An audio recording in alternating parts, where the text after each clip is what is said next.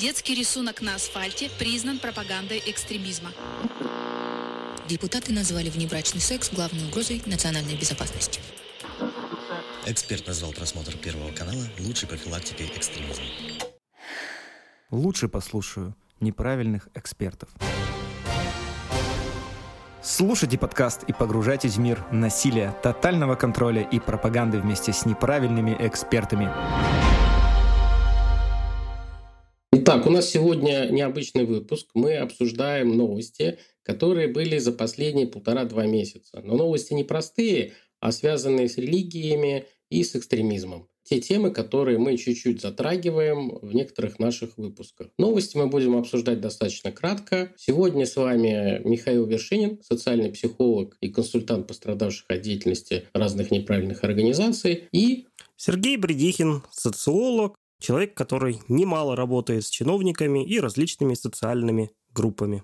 Дисклеймер. Все материалы для данного подкаста взяты из открытых источников. Мнения ведущих носят субъективный и личный характер, без цели оскорбления или нанесения вреда деловой репутации и вере. Некоторые высказывания могут вас расстроить или не соответствовать вашей религиозной картине мира. Во время передачи упомянуто террористическое движение «Колумбайн» и «Скулшутинг», чья деятельность признана запрещенной на территории РФ. Первая новость, которую сегодня можно обсудить, если брать прогнивший западный мир, меня зацепила новость, которая впервые стала появляться в 2020 году, когда стали говорить, что эмансипация, и женщина тоже человек. Ну, об этом давно начинали говорить.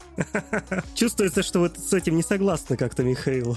Нет, я согласен. Это просто старая история, когда один из родственников работал в Китае, и там много было плакатов. И он просил переводить, и ему переводили, там было написано, что женщина тоже человек. Он просто эту историю рассказывал, и фраза вот прилипла. В Китае это связано с тем, что когда дочка уходит замуж, она уходит из семьи. Это как бы отрезанный ломоть не будет кормить своих родителей, помогать им, когда те уйдут на пенсию. Так как пенсионная система в Китае, она очень специфическая, как и здравоохранение и много чего другого. Проблемы были с абортами, чтобы избавляться от девушек, чтобы было побольше мальчиков. Короче, девушка тоже человек. Мы согласны с этим тезисом, не оспариваем. Хотя у них сейчас это вылилось в другую демографическую проблему, в том плане, что у них на 115 миллионов больше мужчин, чем девушек. И когда говорят о неестественном росте гомосексуализма, как раз в пример можно приводить Китай. Потому что у них действительно вот эта субкультура гомосексуалистов, она стала активно развиваться по очень простой причине. Нет невест. То есть для них песня про 10 девчонок и 9 ребят не актуальна. У них все наоборот. У них наоборот, да. В 2020 году э, в Испании и ряде других стран Евросоюза стали говорить, что женщина тоже человек, поэтому давайте реабилитируем ведьм. Э, тех ведьм, которые сжигали, пытали, топили. Если почитать э, Таквимаду и все вот эти замечательные книжки, ведь когда ведьм топили и сжигали – это была попытка увидеть, что Бог вмешается и скажет, что она не тонет, она не горит, значит, она не ведьма. Но они все тонули, все горели, поэтому ведьмы. В Каталонии, в этом регионе, который пытается отделиться от Испании, реабилитировали около тысячи женщин, казненных более 400 лет назад. Казнили их за колдовство. Решение принял региональный парламент и выпустил э, специальное постановление в конце января. Что в этом постановлении было написано? Мученическую смерть жертвы произвола приняли не потому, что были ведьмами, а потому, что были женщинами. Вот э, такая интересная новость религиозного типа. Хочется, конечно, порадоваться за то, насколько вовремя это сделано. Не прошло их, сколько вы сказали, 400 лет? Поэтому, если вдруг э, кого-то сегодня э, незаконно сажают, вы подождите, 4, через 400 лет вас обязательно реабилитируют. Ну, на самом деле, эти вот все такие далекие копания в истории с попыткой чего-то пересмотреть, лично меня совсем не впечатляют. Мне кажется, надо заниматься более актуальными вопросами, чем вспоминать какие-то события много-много вековой давности и придавать им какое-то искусственно актуальное значение. Вы со мной не согласны, Михаил? Ну, мы не знаем для каталонцев, насколько это больная тема, и, может быть, это сопровождается общим падением позитивного отношения к католической церкви на фоне скандалов с сексуального характера. И местные политики используют эту тему не сколько для реабилитации жертв инквизиции, сколько для получения голосов э, женщин-избирательниц, которые видят в этом определенную поддержку. Ну и к тому же мы не знаем, сколько из современных женщин Каталонии ведьм. Может быть, и их поддержка тоже важна для тех политиков. А у тебя какая российская новость? Российская? Российская. Российских новостей у нас всегда хватает. Ну, конечно, вот та новость, которая нас напрямую заинтересовала, и мы записывали на эту тему отдельный подкаст, это запрет движения Колумбайн и скулшутинг. Вот э, здесь много вызывает вопросов. Ну, напомним фактуру. 2 февраля Верховный суд Российской Федерации по иску Генпрокуратуры признал террористическим, запретил в России международное молодежное движение «Колумбайн» и «Скулшутинг». Вот буквально так э, заявлялось на процессе. Самого решения мы не видели в глаза пока, оно не опубликовано. В принципе, не факт, что мы его увидим, учитывая, что схожий процесс по экстремистскому движению АУЕ, э, решения до сих пор нет в публичном доступе, мы тоже не видим, чем оно мотивировано и, собственно, в чем оно в полной мере заключается. Здесь э, что можно сказать по этому поводу? Ну, во-первых, вызывает вопрос, э, насколько вообще это движение действительно существует. Многие эксперты ставят под сомнение подобное определение Колумбайна, скулшутинга как организованного движения уровне, учитывая, что мы не обнаруживаем там какой-то иерархии, организации, распределения ролей, единого финансирования в принципе, вообще никаких признаков движения как такового. Второй момент, который вызывает сомнения, это наименование, которое дается в определении Верховного суда. Мы понимаем, что, ну, Колумбайн еще может быть как-то, но вот скулшутинг это же собственно, термин, которым обозначается определенный вид преступлений. Используется этот термин повсеместно, в том числе в научных работах и статьях. И, по сути дела, сейчас, насколько я понимаю, каждый раз, используя этот термин, мы должны оговариваться, что одноименное движение запрещено Верховным судом как террористическое, что, мне кажется, изрядно глупо и бессмысленно. Я даже не знаю, что здесь добавить. Потому что мы это обсуждали действительно очень много, и вот эти новости, они очень сильно расстраивают. Потому что так можно скатиться до запрета не только какой-то идеологии, а вообще обсуждения темы, связанной с насилием. А насилие в молодежной среде, и вообще его нужно изучать. Как быть исследователем, когда у них нет допуска к работе с террористическими организациями и детским психологам. Сейчас фактически вот эта ситуация, она создает пропасть между школой, администрацией школы и вот этой проблемой, которая теперь полностью в руках правоохранительных органов и спецслужб. Ну и тем более сейчас э, появляются определенные угрозы правоприменения, поскольку, ну, фактически сейчас каждый, кто упомянул Columbine School Shooting, в том или ином контексте, шуточном, не шуточном, он вполне может попасть под статью об оправдании и пропаганде террористической деятельности соответствующими серьезными санкциями. Ну и самое главное, мы же прекрасно понимаем, что сам по себе вот этот запрет, он никакой большой роли в профилактической работе не играет. Те, кто намерен совершить подобного рода преступления. Для них, э, собственно, что есть этот запрет, что нет. Они же э, в большинстве случаев идут на это преступление, готовясь к тому, что либо их убьют, либо они совершат самоубийство. Поэтому я вот не уверен, что их остановит подобное решение. И в итоге получается, что вместо встраивания нормальной профилактической глубокой работы по, в общем, понятным направлениям, которые опять-таки опробированы уже в других странах. Мы идем своим путем и пытаемся опять на уровне принятия каких-то нормативных актов или вынесения каких-то решений победить явление. Но, наверное, как показывает опыт, это обычно не удается. Мне, знаешь, еще понравились две новости. Они связаны с другой традиционной религией, с католиками. Да? Мы сегодня начинаем с католиков, если про западные новости. В Италии сейчас э, был осужден итальянский священник на 7,5 лет тюрьмы за вымогательство бывшего бывшего епископа. Вот этот э, священник Лука Марини, которого местные называли Дон Евро. А Дон Евро это его прозвище?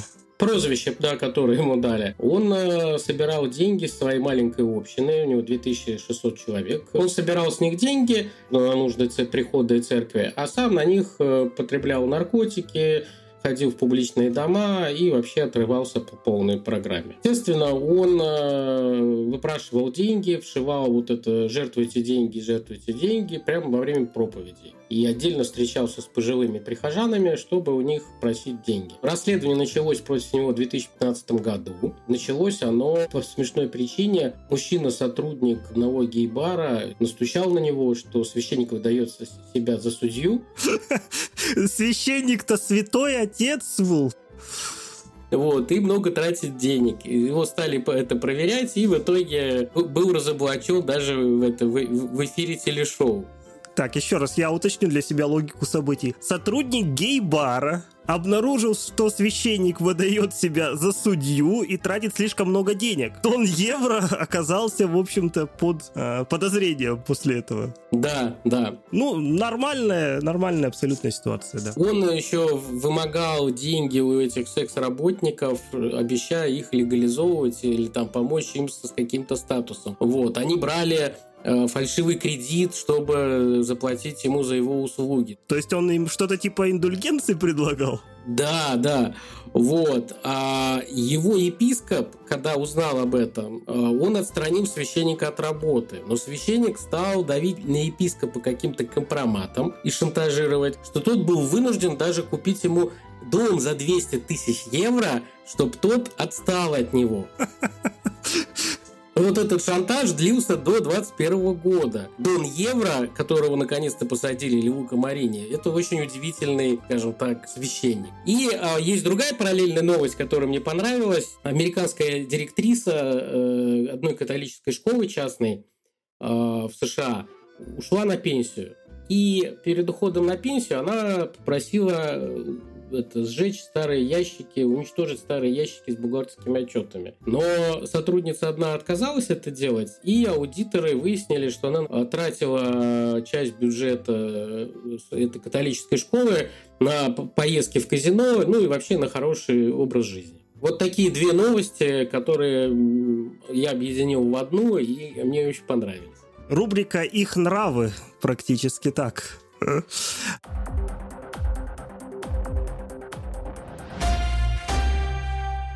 Ну, а возвращаясь к нашим отечественным новостям, у нас, как вы понимаете, все куда более духовно и нравственно, поэтому прогрессивная часть нашей общественности в январе-феврале занималась обсуждением закона об основах государственной политики по сохранению и укреплению традиционных российских духовно-нравственных ценностей. Этот закон предлагался Минкультом. Кстати, там, насколько я понимаю, интересная схема его разработки. Его разрабатывала отдельно отдельное НИИ, которому это было, собственно, Минкультом поручено. Затем этот закон вынесли на общественное обсуждение, и апогеем такого обсуждения стали серия круглых столов в общественной палате. Собственно, у тех, кто участвовал в этом обсуждении в общественной палате, больших сомнений насчет этого закона не было, кроме единственного пункта э, о необходимости добавить в него упоминание веры в Бога. Вот как, э, пока вот э, воздержусь от комментариев, Михаил, ваше мнение по этому поводу?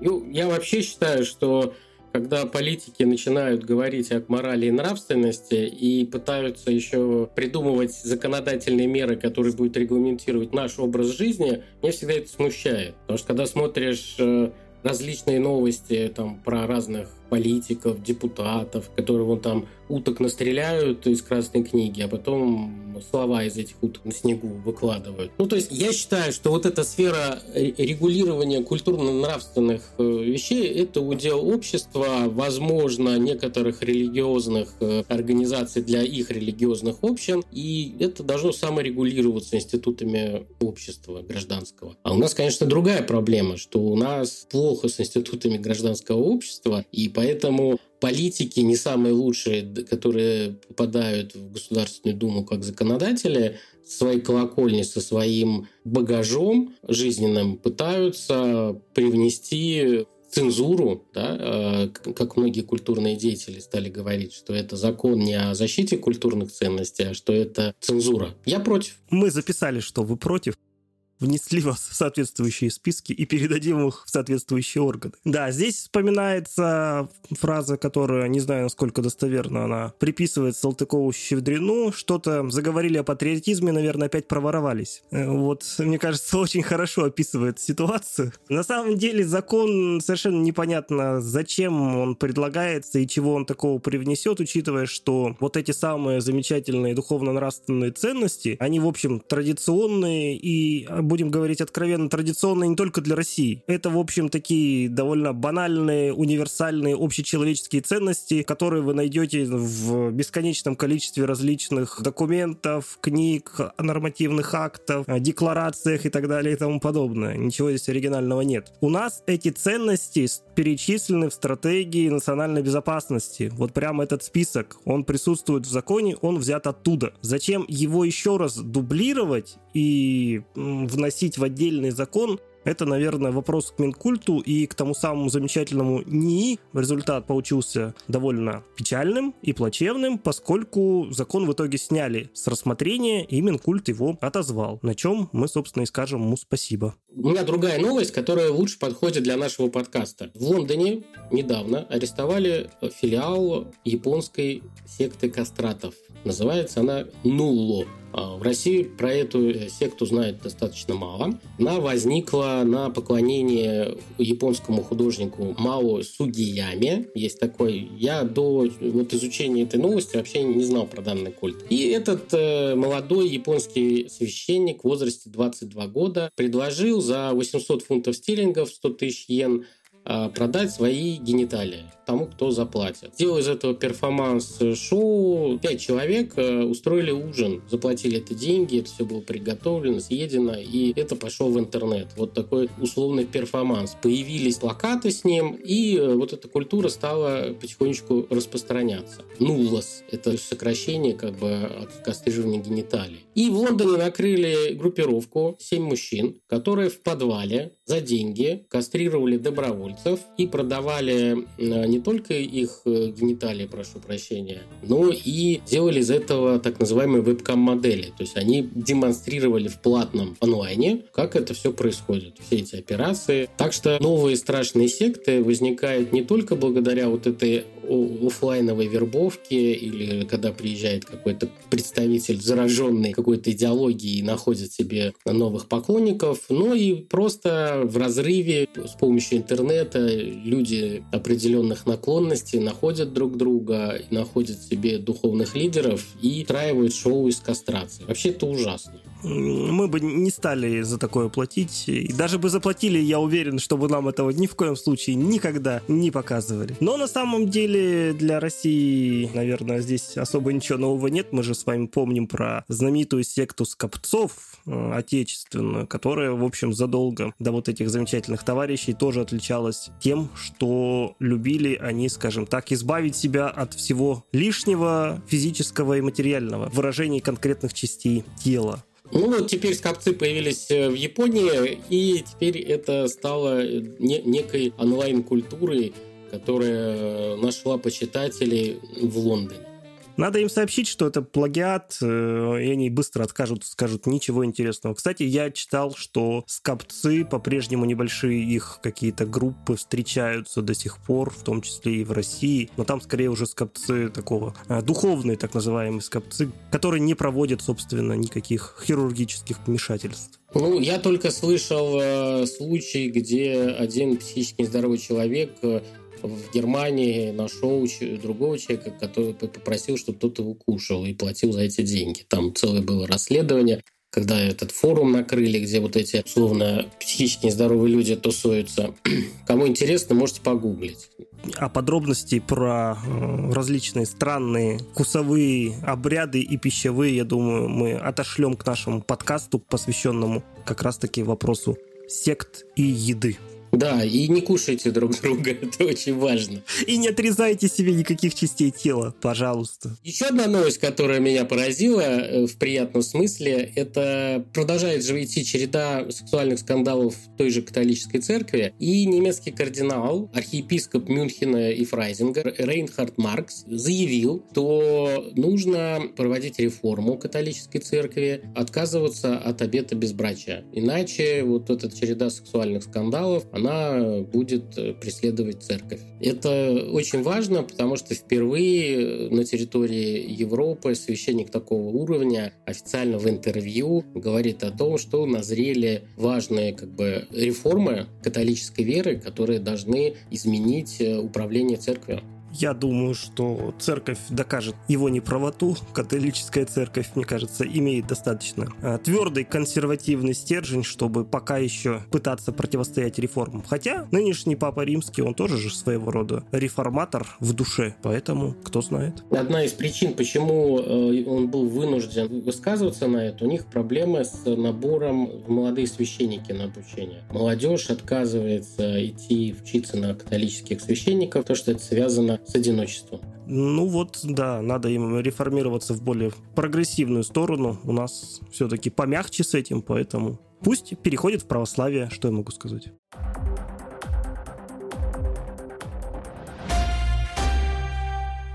Ну что ж, что еще интересного из наших российских новостей? В издательской группе Эксмо АСТ отметили резкий рост России продаж эзотерической литературы и спад интереса к литературе религиозной. В 2021 году продажи эзотерических книг выросли более чем на 53%. Вы, Михаил, закупились в 2021 году эзотерической литературой? Нет, я ее только фотографирую, чтобы бросить в наш чат и повозмущаться. Потому что заходишь, полки забиты всякими высокодуховными книгами с яркими обложками, призывами, которые изменят жизнь. И, конечно, это печально, что такие книги продаются, но с другой стороны, к этой проблеме нужно подходить системно, смотреть долю людей с высшим образованием. То есть, ну, чему мы удивляемся, если по телевизору очень мало научно-просветительских передач, то вообще быть умным становится не так важно, как быть красивым и богатым. И люди постоянно ищут любые поводы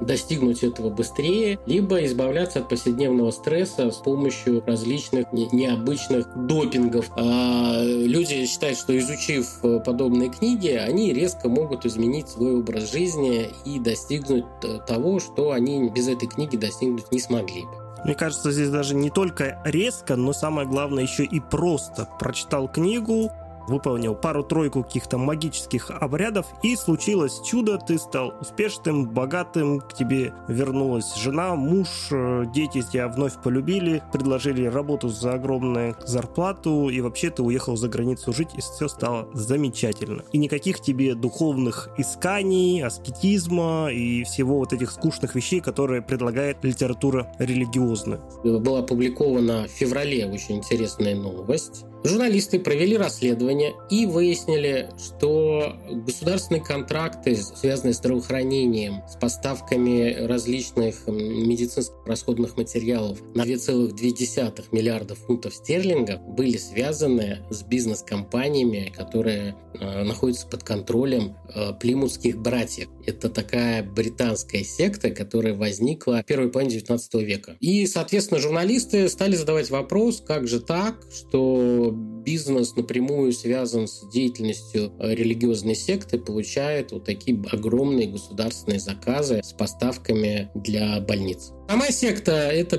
приблизительно всего 50 тысяч человек по всему миру, и в Британии их где-то 16 тысяч человек.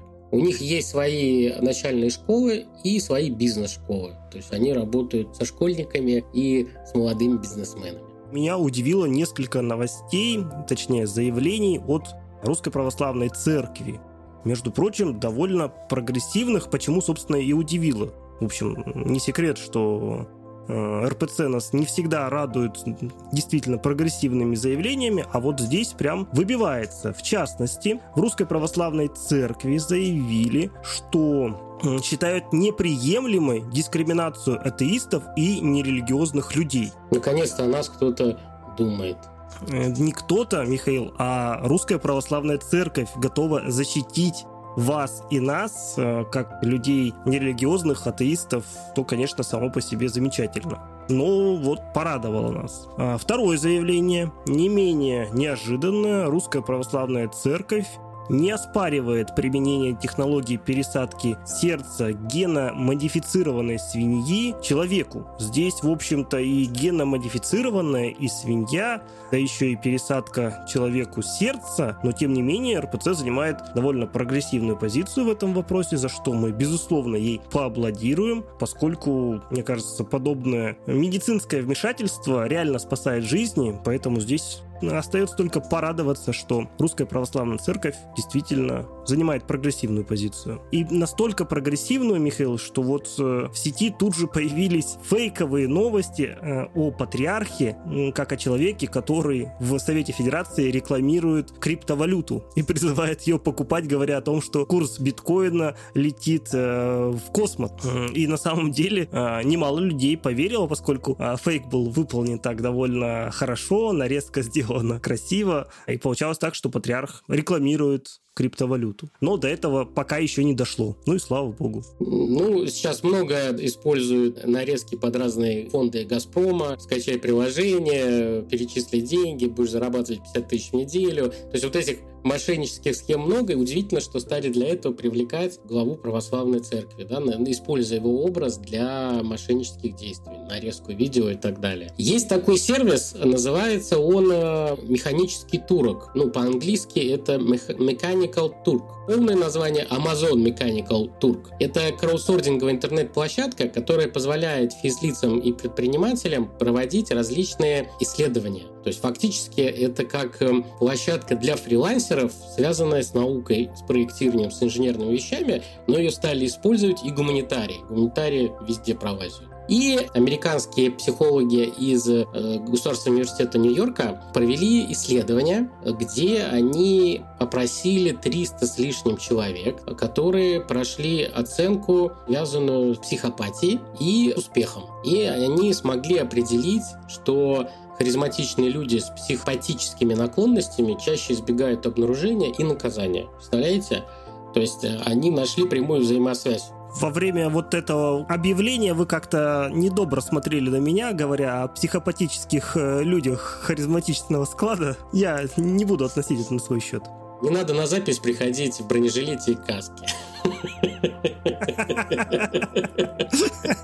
В итоге они в исследовании точно могли найти коррелирующую положительную связь между психопатией и харизмой. И они выяснили, что психопаты могут э, искусственно показывать какие-то качества, которые характеризуют харизму. И эти психопаты более привлекательные, очаровательные, красноречивые, уверенные или убедительные, но все это они используют для того, чтобы их не вычислили. Попытка спрятаться за успешным успехом харизматичным человеком для психопата э, служит тем, что они часто избегают наказания за свое плохое поведение, чем э, менее харизматичные психопаты. Ну что ж, психопаты бывают разные, и харизматичные, и не очень.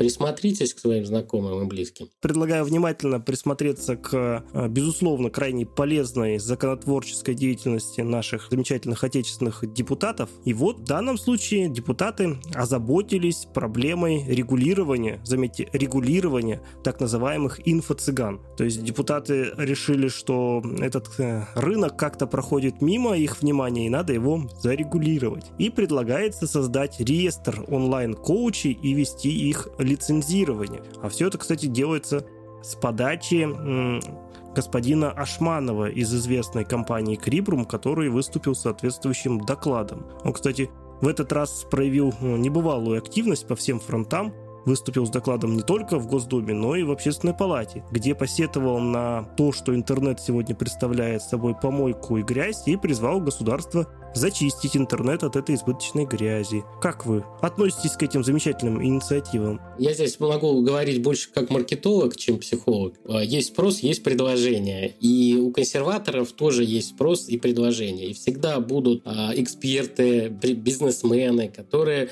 обслуживают э, часть консервативных элит, у которых своя картина мира и которые готовы ее преподносить под определенным углом. Ашманов, будучи действительно очень умным э, консервативным экспертом, он обслуживает интересы вот этих, э, как я их называю, пожилых политиков, которые не понимают интернета и видят в нем больше источники неприятностей, рисков и угроз глобальных для нашего общества и пытаются это как-то регулировать теми методами, которые им кажутся доступными это законотворческими и запретами. Это вообще большая проблема, то, что почти все цифровые платформы, в данном случае мы говорим про социальные сети, мировые, разделены между двумя государствами. Это США и Китай. И вот эта борьба платформ за влияние, она отражается и на э, модераторстве, и на влиянии на политику. Что такое социальная сеть? Это десятки миллионов избирателей, которые в определенный момент могут начать получать э, какую-то информацию у себя в ленте. Было исследование, я про это на своих семинарах часто говорю. Здесь сейчас я не помню отсылок. Кому будет интересно, пишите в личку, я вам пришлю ссылку на это исследование. Взяли несколько групп человек,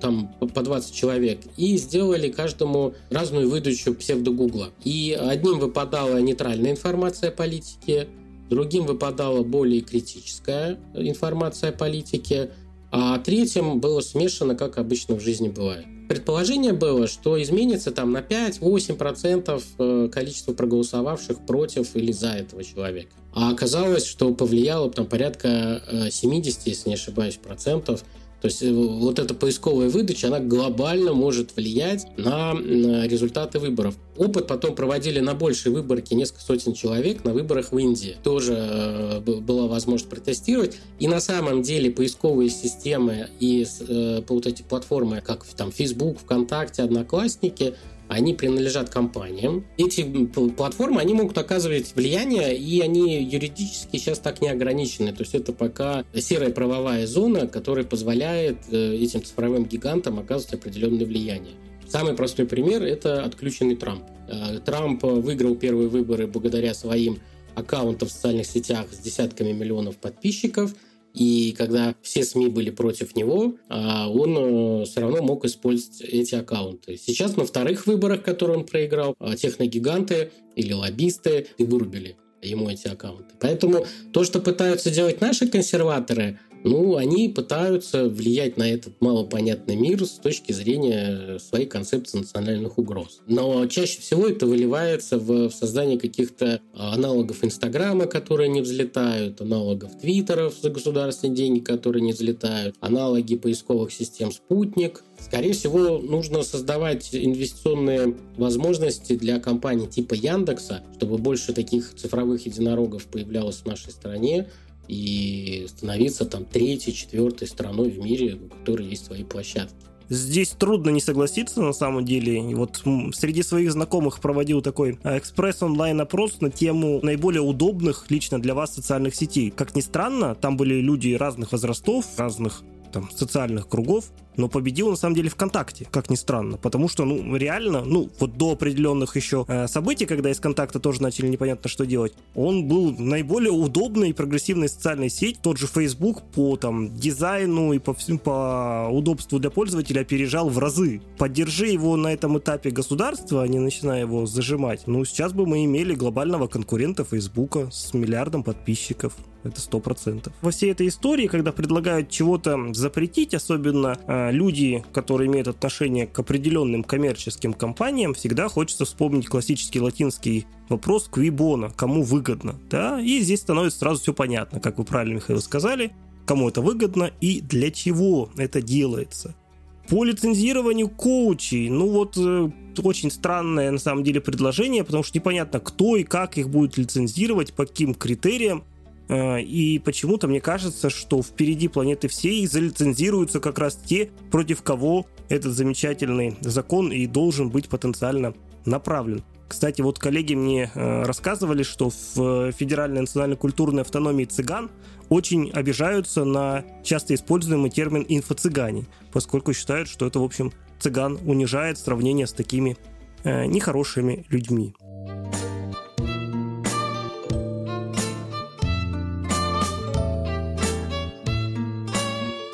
Ну а по э, предложению, связанному с э, очисткой интернета. Здесь я вот даже не буду комментировать, я просто зачитаю цитату из этого доклада. Между избыточной чистотой и избыточной грязью нужно выбирать чистоту. Грязи всегда можно добавить по вкусу.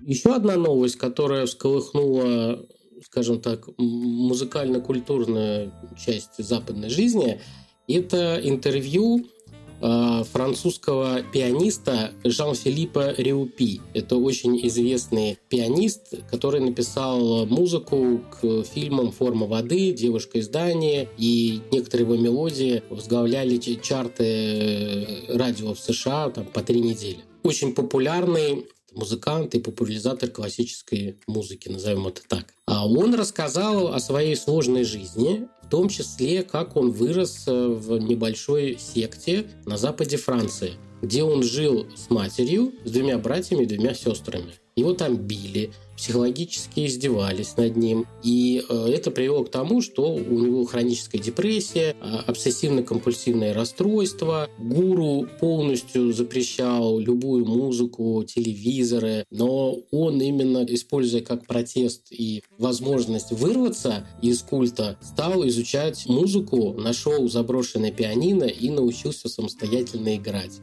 И благодаря вот э, началу своей такой музыкальной карьере в секте или против сект, он э, смог оттуда вырваться и стать музыкантом. Вырвался он в 18 лет, да. Он э, пытался жить сам, потом уехал в Лос-Анджелес. В Лос-Анджелесе он жил на улице, там ну, брал любую подработку. Короче, у него была достаточно тяжелая работа. Он потом в итоге нашел какого-то спонсора, кто увидел, что он очень талантливый, и оплатил ему обучение в Оксфорде на курсе современной музыки. И дальше он же стал выступать в Лондоне в местных пианино-барах. Дальше его услышал один кинопродюсер, и так он попал в шоу-бизнес. Но началось все как сопротивление давлению лидера секты. Музыка освобождает. Сегодня все ваши истории, Михаил, они очень кинематографичны. Жалко, что мы с вами не режиссеры. Хотя, хотя конкуренции Голливуду давно пора было составить.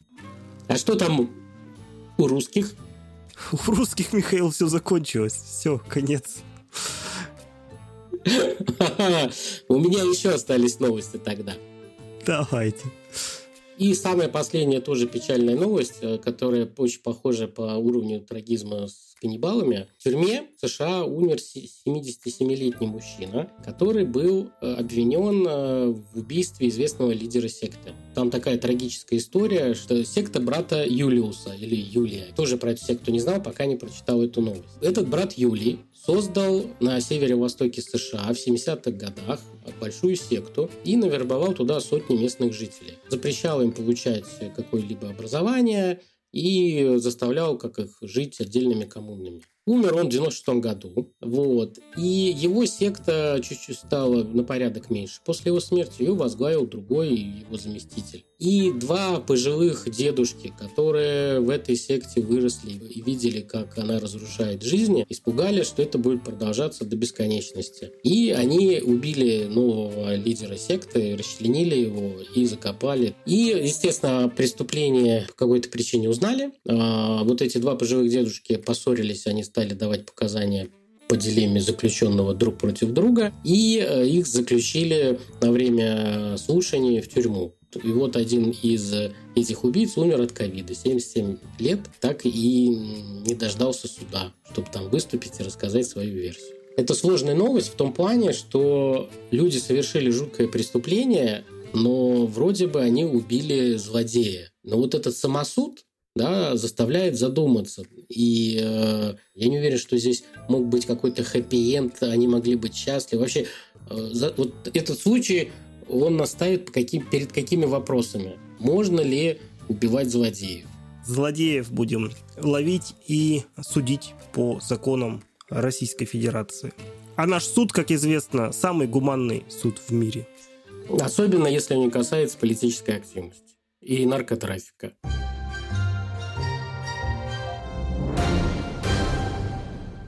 Итак, друзья, мы сегодня прослушали ряд новостей. Мы, конечно, говорили о них немного уставшие. А мы хотим сделать этот формат ежемесячным, выпускать вам небольшой обзор вот таких новостей, что происходит в религиозной экстремистской теме и террористической в том числе э, в России и за рубежом. Плюс советовать какие-то книги и будем добавлять информацию об интересных докладах и конференциях. Спасибо большое, что были с нами. Это были неправильные новости от неправильных экспертов. А закончить хочется словами бессмертной классики. Дорогой доктор, не читайте советских газет перед обедом. Так других нет. Вот никаких и не читайте.